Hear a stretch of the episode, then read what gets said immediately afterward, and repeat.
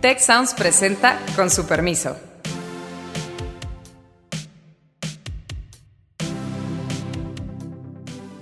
Con su permiso, yo soy Carlos Elizondo. Hoy me acompañan Beata Boina, Alejandro Poiré y Héctor Villarreal en nuestro primer programa del año.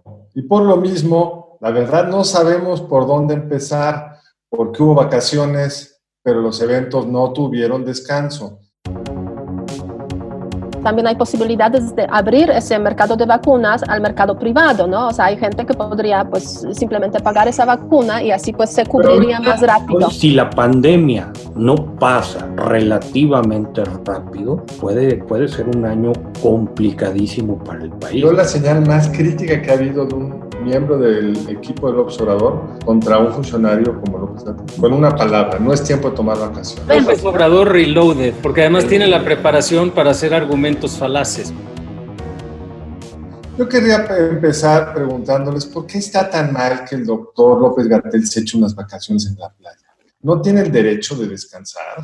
Bueno, eh, qué gusto saludar los colegas y muy feliz año. Y pues sí, espero que todos nosotros y quienes nos escuchan hayamos tenido chance de descansar un poco. Es una pregunta interesante, creo que es el, eh, contraste entre lo que vive el responsable de la estrategia federal a la pandemia y lo que viven los trabajadores de salud durante estas semanas, creo que no puede ser más notable. Y el grado de angustia y preocupación con el que eh, atienden sus cargos y de énfasis y de enfoque creo que tampoco pudiera ser más notable. Ese es el problema de las vacaciones del subsecretario, eh, porque además lo que revelan es que no hay absolutamente ninguna preocupación por lo que está pasando, que no hay ningún interés en cambiar de estrategia y que pues esto es siendo terrible, siendo brutal. La primera plana de reforma del día de hoy eh, lo muestra, en una imagen muy dolorosa, eh, muy atípica para el Reforma, más digna del Metro, de hecho, su eh, tabloide eh, capitalino, pero sí muestra pues, que se están viviendo en dos mundos distintos. Y creo que ese es el punto de ese asunto. Pues no solo eso, hoy el presidente lo defendió. A mí lo que me parece más sorprendente es que pueda seguir el presidente con el discurso que es un, de que es primero el, el mejor funcionario que tiene el mundo en la materia, cuando todos los datos indican que estamos en uno de los últimos lugares. Pero ¿cómo es que el presidente puede combinar ese pésimo resultado en cualquier indicador con no solo la defensa de un funcionario como López Gatel, que hace algo que en otros países te lleva a la renuncia inmediatamente, no porque sea ilegal, pues él tiene el derecho de empezar su vacación donde quiera. Pero lo que decías tú, Alejandro, tú das una clase de ética y servicio público y cuando eres funcionario tienes otras reglas del juego éticas. Por supuesto, No puedes asumir que vas a ver a tu familia si es que existe esta familia en Pochutla. Tú tienes que asumirte que eres un ejemplo. El presidente de la Madrid fumaba como chacuaco y nunca se le vio fumar en público, porque era el presidente de México. Él es el subsecretario encargado de decirnos quédense en casa y se va a echarse unas chelas a la.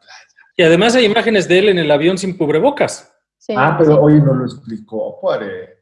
Explicó que él quería hablar, pero como no lo oían bien, se quitó el tapabocas. ¿Qué es lo que no hay que hacer con el tapabocas? Exactamente. O sea, yo creo que... es patética. Es una cosa vergonzosa. Sí, es una cosa vergonzosa, no cabe duda. Y yo creo que esa falta de coherencia entre la política y la práctica es este, el problema fundamental en, este, en ese contexto de, del subsecretario Gatel, porque efectivamente él ha insistido justamente a finales de diciembre que ese tiempo no son vacaciones, eh, que ese tiempo es un tiempo cuando debemos permanecer en casa si resulta que él mismo viaja eh, y rompe esa, esa regla que está como imponiendo, introduciendo. Y yo creo que por eso, lo, como, como, mencionaste, Carlos, por esas cosas, pues otros pierden sus puestos y hubo casos muy, muy sonados en Europa, por ejemplo, en Canadá también. Algunos, En Canadá. También, de algunos, por ejemplo, de un comisario de origen irlandés que participó por ahí en una fiesta, mm, digamos, mm, rompiendo con, con esa regla básica de, de, aislamiento y sí perdió su puesto de comisario en la Comisión Europea, o sea, un escándalo gravísimo precisamente porque pues a los, a los que ocupan altos puestos se les exige más y tienen que ser sobre todo coherentes para dar un buen ejemplo pues a la ciudadanía. Si no lo hacen, pues la verdad es que no deberían ocupar esos, esos cargos. Yo, yo tengo tres puntos muy rápido, Carlos. Mira, una, eh, a mí el discurso del presidente no me sorprende. Creo que hubo un desdoble entre, entre discurso y realidad desde el año pasado muy fuerte y, pues ahí, y, y, más aún, a lo mejor de manera preocupante y de cara a unas elecciones intermedias muy grandes, hay gente que compra este discurso que vive una realidad alternativa. Yo no termino de entender lo de, lo de López Gatel. A, mí me parece que es dispararse en el pie. Todo el mundo tiene derecho a un descanso, pero, pero creo que hacer algo que era obvio que iba a brincar a los medios y todo, pues, o pareciera una falta de sentido común o hasta una provocación. Yo creo que más bien, perdón, te interrumpo rápido, ¿no crees que es porque sabe que lo va a defender su jefe? Entendió que su puesto pasa Claro, por un claro. ser leal con el presidente López Obrador. Mientras seas leal, puedes andar en avión sin tapabocas. ¿Por qué lo- no te gusta como explicación? No, porque me, me queda nuestro gran filósofo michoacano radicado en Ciudad Juárez mucho tiempo, pero qué necesidad. O sea, no, no, no, no, no, no, no, no, no. Porque Y- funciona, ese es el asunto, mi querido Héctor, funciona.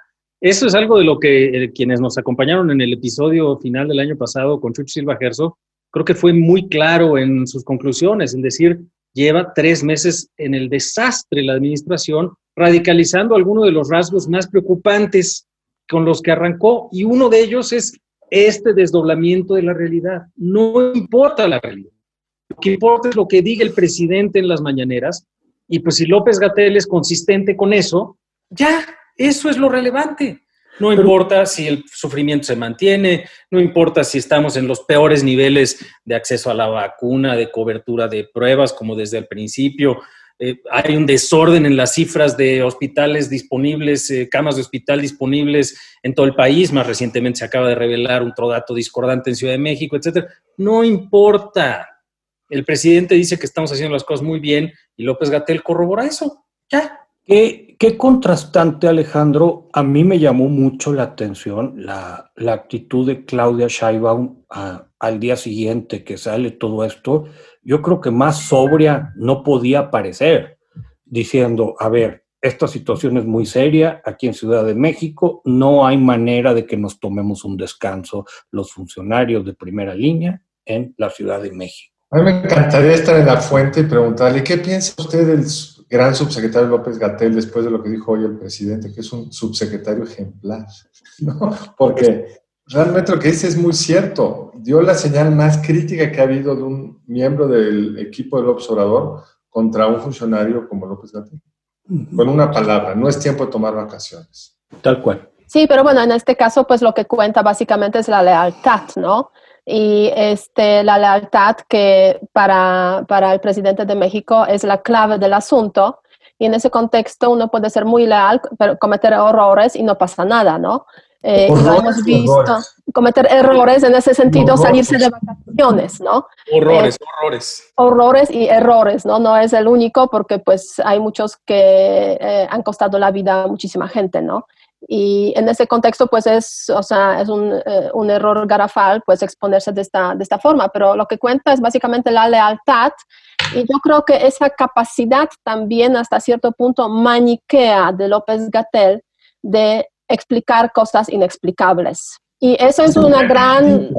Es una un gran- doctorado. Sí, así es, así muy es. bonito que no dice nada. hasta cierto punto se podría decirse que sería un perfecto funcionario en un régimen comunista en la Unión Soviética, eh, que hubo muchos así, eh, digamos, con buena preparación, muy educados y capaces de explicarlo todo usando argumentos científicos. Y claro, a lo que eso llevó, pues ya es un sabemos. López Obrador reloaded.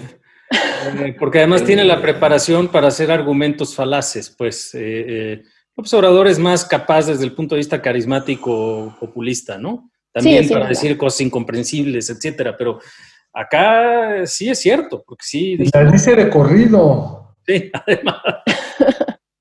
Sí, sí, sí. Hay, hay una, Ahora, a mí lo que me asombra en todo esto es la capacidad para la improvisación en el tema de la vacuna.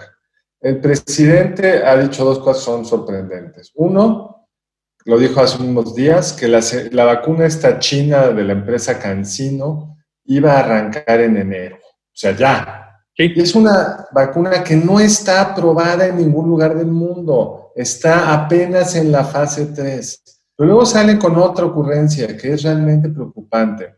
La idea de que van a vacunar primero a los adultos mayores que se encuentran en los pueblos más perdidos del país por una justicia social de no sé qué tipo. Digo que no sé qué tipo porque lo lógico es empezar donde está la crisis de salud. Claro. Hemos tenido récords de muertos en las ciudades importantes, principalmente la Ciudad de México. Los países serios están acelerando su vacunación, tan la están acelerando en la ciudad que están discutiendo si poner solo una dosis a todos, espaciar la segunda dosis, porque es crítico romper el ciclo de la enfermedad. Quiere llevar la vacuna a lugares alejados del país donde la enfermedad se existe de forma mucho más marginal. Y además la vacuna está cancino, según una doctora citado en el Excelsior, en la segunda fase, parece no funcionar con la gente de más de 50 años. Es la improvisación tras la improvisación. Déjame aquí ser mal pensado, Carlos. Pues es un pretexto estupendo para traer cientos, si no miles de cuadrillas recorriendo el país. Pero es que es criminal, Héctor. No, no, no, no, pues costo efectivo, costo efectivo todo a lo mejor no hace ningún sentido, más aún, es una enfermedad ligada a aglomeraciones. Pero... No es improvisación, es siniestra cálculo político. Ese es el asunto, yo pienso, ¿no? También hay mucha improvisación. Fíjate, ahora, y, creo que igual hay que hablar un poquillo de esto también, pero revisando los eh, intentos que hoy, mientras grabamos esto, están ocurriendo en el, en el Congreso estadounidense por robarse la elección, no les alcanzan los votos, pero están intentando robarse la elección los trompistas. Un colega nuestro, Gabriel Aguilera, comentaba que, a él le preocupaba mucho lo que sería una persona tan perversa como Trump si fuera un poquito menos flojo, más trabajador, más ordenado y más estratégico. Y son los puntos un poco de lo que estamos viviendo en nuestro gobierno actual, porque Genuinamente tenemos un liderazgo con una capacidad política extraordinaria, pero orientada a un propósito exclusivamente político, en el sentido de mantener y conservar y acumular poder. Em, y, creo que aquí hay un poco, sí, de mucho talento para eso, sí, de mucha capacidad sistemática, o sea, todo está orientado hacia ello y en muchas ocasiones han tenido éxito, pero el impacto que esto tiene en términos eh, de política pública y de resultados para la gente es justo lo que tú decías, Carlos, es criminal y es eh, costosísimo. Y la pregunta es si va a alcanzar desde el punto de vista político y a qué costo. Porque, en fin, es, una vez más, esta cosa, sí, que por supuesto, son las cuadrillas eh, de trabajadores de, para generar toda una estrategia clientelar, eh, ya lo dijeron, que son los representantes de los nuevos programas sociales, quienes van a estar haciendo una parte importante. Nadie más puede participar en la vacunación y van a enfocarse en áreas en donde esperan tener pues mayor rendimiento electoral. No lo han dicho así, pero es claro que eso es lo que se está intentando. Y esa es toda la lógica. Están haciendo los anuncios públicos como si fuera un gran logro de unos cuantos miles de vacunas que vamos en último lugar en la región en términos de nuestra cobertura de vacunación. Pero la pregunta es si esto va a alcanzar. Mientras la ciudad con el... Exacto, con una cosa, una, en una crisis brutal. Es decir, a Trump no le alcanzó. Su estrategia no le, alcanzó para ganar, pero en la siguiente elección perdió el Congreso, en la siguiente elección perdió la presidencia y en esta más reciente de Georgia va a perder el Senado. Todo perdieron los republicanos por irse con esa estrategia. Pues a ver qué pasa aquí, ¿no? Porque la verdad es que el plan, o sea, la estrategia que tienen aquí en el gobierno es finalizar la vacunación de las personas mayores de 60 años hasta finales de marzo. Esto, o sea, hay como fechas, se puede decir, claramente establecidas y en este sentido, pues es muy fácil después hacer cuentas. Eh, si no salen, pues a ver cómo, digamos, mm, los que pues presentan algunas alternativas, pues pueden también usar ese argumento para pues mm, cambiar un poco las reglas de juego, cambiar un poco, digamos, la composición de la Cámara de los Diputados para pues tener más posibilidades de hacer frente al, al presidente. No tengo la mm, certeza de que tengan esa capacidad de usar argumentos de forma correcta, pero bueno, lo veremos, ¿no? Se podría decir, ojalá esa estrategia funcione, ¿no? Porque la verdad es que están en juego las vidas humanas y ojalá eh, se consiga vacunar a las personas mayores de 60 años hasta finales de este, del mes de marzo. Pero por lo que estamos viendo en ese momento, pues la verdad es que no, no parece que vamos bien en esa dirección, porque hay muchos fallos ya eh, que se han visto en el contexto de la vacunación eh, y también ciertos temas, ciertos temas logísticos, ¿no? O sea, por ahí hemos visto que un funcionario alto del, eh, del ejército dijo, no, es que se abrió la nevera, o sea, el congelador con anticipación, entonces tuvimos que acelerar no sé qué cosa. Eso, eso digamos, son fallos en la cadena de frío, ¿no? Que, que pues se evidencian con tanta, con tanta claridad. Así que Así que habrá que ver cómo funciona eso, pero la verdad es que el costo es muy doloroso para la gente que está perdiendo vidas, ¿no? O sea, en Israel, que es más avanzado, 15% de la población ya está vacunada. Es el país más avanzado en este, en este sentido. y ciertamente e, es muy complicado y todos los países están a Luchando, sí están luchando con ese tema. Por debajo de las expectativas. Sí. Lo que a mí me sorprende en el caso mexicano es que no parece haber nada armado o en proceso de armarse para poder compensar esa improvisación. Porque la China esta no tiene ah, autorización. La de AstraZeneca se tiene gracias al ingeniero Slim, no hay que olvidar eso, si no, no la habríamos comprado. El gobierno no quiso comprar la vacuna de Moderna, es una de las que están en Israel, porque le pareció cara. Que me corrija Héctor, pero la mejor inversión que puede hacer hoy cualquier país es tener vacunada a su población se paga en tres días de actividad laboral, pero aquí prefieren continuar remodelando el bosque de Chapultepec que comprar más vacunas. No, pero además hay otro tema, yo creo que muy importante. Tú estás mencionando, Carlos, el tema de, de, la vacuna moderna, que es cara, está bien, pero bueno, también hay posibilidades de abrir ese mercado de vacunas al mercado privado, ¿no? O sea, hay gente que podría, pues, simplemente pagar esa vacuna y así, pues, se cubriría más rápido eso es un no tema. Se ha hecho mucho ruido en eso. Ahorita no puedes conseguir una vacuna en ningún lado. El único que compra vacunas es el gobierno, porque la producción mundial está por debajo de la Sí, Entonces, pues por eso el presidente se dio cuenta que tenía que decir que la compren los privados, porque no hay dónde comprarlas. No, sí. el problema de encima. Pero lo que no está haciendo este gobierno es apoyarse en los privados para distribuir las vacunas que tengan en el futuro y vamos a tener los cuellos de botella que estamos viendo, colas para vacunarse. ¿Cuántos se enfermaron en la cola por la vacuna? Sí, va a ser muy delicado todavía y si vemos las gráficas de cómo están los contagios y las hospitalizaciones y aparentemente la cepa nueva que está acelerando los contagios en Gran Bretaña, el caso más notable, pero en muchos lugares del mundo ya también, pues no ha llegado, pero ahora sí que como Eso no lo sabemos. en enero y febrero acá, hace un año, ahí viene, no nos sorprenda. Y estamos viendo casos de países muy desarrollados, con buena capacidad y con toda la preparación, como el caso de Estados Unidos, California, Los Ángeles, con hospitales colapsados, precisamente por no haber tomado estas medidas. Entonces, el tema de la vacunación también parece que generara una ilusión a la cual la irresponsabilidad del subsecretario eh, contribuye de que esto ya se va a empezar a controlar y bastaba con que no te juntaras con demasiadas personas el día de Navidad y Año Nuevo y que más o menos es tu cubrebocas y ya. Pero ni de lejos estamos ahí. Y, creo que el gran temor de hace, de, hace un año, de hace 10 meses, era que se colapsaran los sistemas de salud. Ahí estamos de nuevo. Ahí estamos de nuevo. Y la gran clave, la gran clave Alejandro, es, es enero. Las, las, estadísticas de la última semana son, son bastante alarmantes si vemos el número de muertes reconocidas oficialmente. Así es. Eh, que todo es, van, van en ascenso, contagios van en ascenso.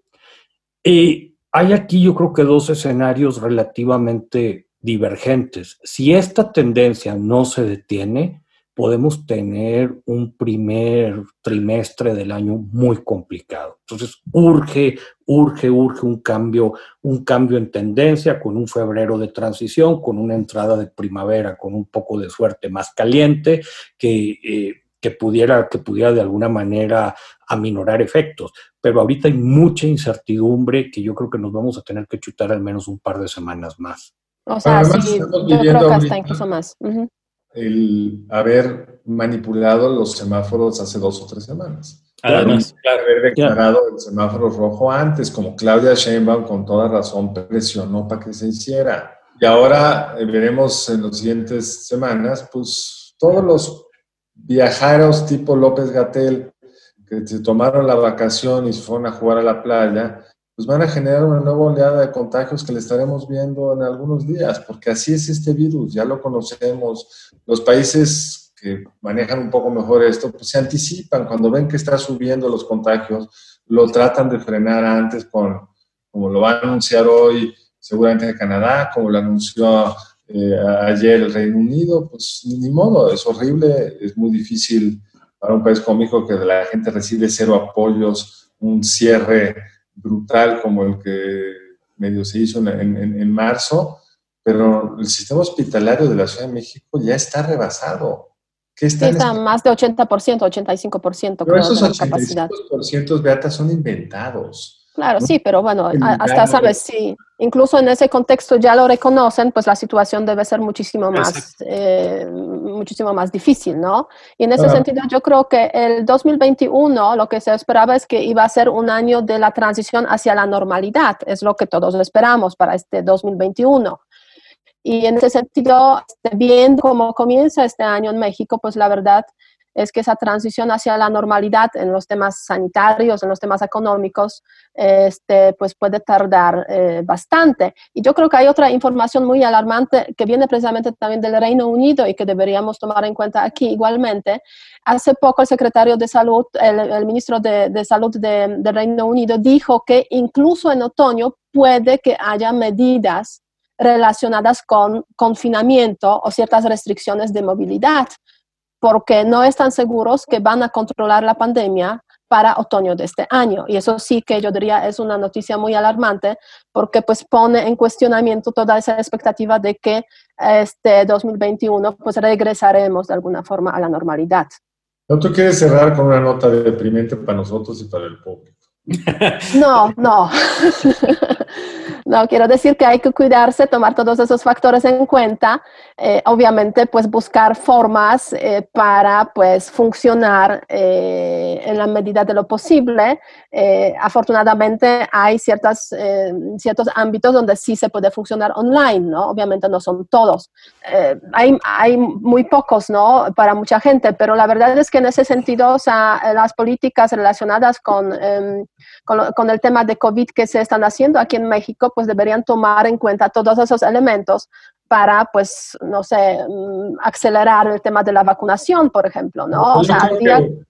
A, mí me preocupa mucho algo que, algo que Beata, que Beata está diciendo. Yo, yo creo que, por un lado, encontramos una fragilidad económica muy importante en el país, particularmente en algunas regiones.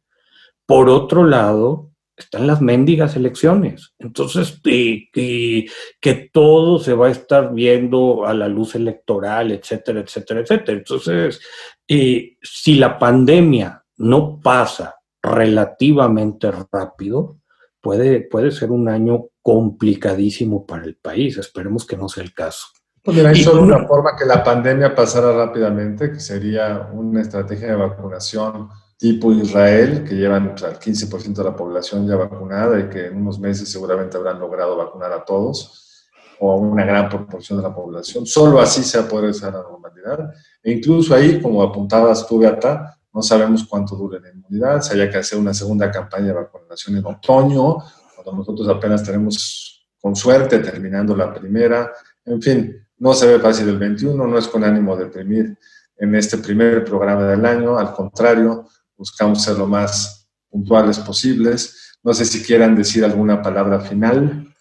déjame una, una nota para, para, la gente que nos escucha. Me, llamó mucho la atención, digo, porque fue, fue, bastante, fue bastante bizarra, pero la, la traía el Financial Times. Hay gente que especula que la década que va a entrar puede ser en términos económicos un espejo de lo que, lo que ocurrió en los fabulosos 20 en el siglo pasado, de, de, mucha exuberancia, de mucho crecimiento, de un replanteamiento de una serie de tecnologías, precisamente con, eh, en gran parte consecuencia de un rebote de todo lo que tuvo que vivir aceleradamente el mundo por la pandemia. Entonces, lo dejo ahí como, como una nota de esperanza, no sé qué tan probable sea, pero bueno. Por la pandemia y por la Primera Guerra, y por la Primera Guerra, ¿no? A nosotros nos toca hacerlo, pero sin la guerra, afortunadamente. afortunadamente. No, pero a ver, ese, ese argumento es muy bueno, porque yo ya lo había escuchado antes, no en una, no en una fuente tan eh, selecta y educada como el Financial Times, sino literalmente en un podcast de béisbol, eh, y que hablaban justo de los Roaring Twenties y cómo es una cosa que puede ocurrir. Y ellos estaban pensando en el retorno a los estadios de béisbol, ¿no? Que pues, sí, obviamente a quienes nos gusta ese deporte o cualquier otro, pues se nos antoja regresar al estadio más que lo que hubiéramos vivido hace un año o dos, obviamente. Eh, pero ellos estaban hablando del efecto comparable a la guerra, en el sentido de que lo que estamos viviendo, y en aquel entonces también la, la, influencia española, así llamada, em, lo que estamos viviendo sí es de una, de una dimensión de disrupción, de costo en vidas, de costo económico y de costo en términos de un montón de cosas que estamos viviendo, comparable al efecto de una guerra. Esa es la realidad. Entonces, pues eh, ahí luego nos pasas la referencia, Héctor, para, para tener una fuente un poco eh, eh, más digna o menos este, em, popular para, hablar de los, ojalá, fabulosos 20, que van a empezar, por lo que nos dicen Beata y Carlos, pues por ahí del 2022, si acaso, siendo ya muy optimistas, pues. ¿no? Yo creo que es el problema y con esa pregunta querría terminarle preguntando a nuestro público, ¿ustedes creen que el 21 va a ser mejor que el 20 o peor? Es decir, ¿creen que arrancan los alegres 20 este año o estarán arrancando hasta el 22 o 23. Pues muchas gracias por acompañarnos, colegas, muchas gracias por estar en este, en este podcast juntos. Los esperamos en nuestra siguiente emisión de Con Supervisión. Si quieres conocer más sobre el comercio y los negocios, te invitamos a escuchar Territorio Negocios, el podcast en el que hablamos sobre las nuevas tendencias de innovación, emprendimiento, Finanzas y liderazgo en México y en el mundo. Escúchalo en Spotify, Apple Podcast y Google Podcast. Muchas gracias al equipo del Tecnológico de Monterrey y de Tech Sounds. Productor ejecutivo de Tech Sounds, Miguel Mejía. Productora de Con su permiso, Alejandra Molina. Y postproducción, Max Pérez. Les invitamos a escuchar el siguiente episodio de Con su permiso y el resto de programas de Tech Sounds en los canales de su preferencia.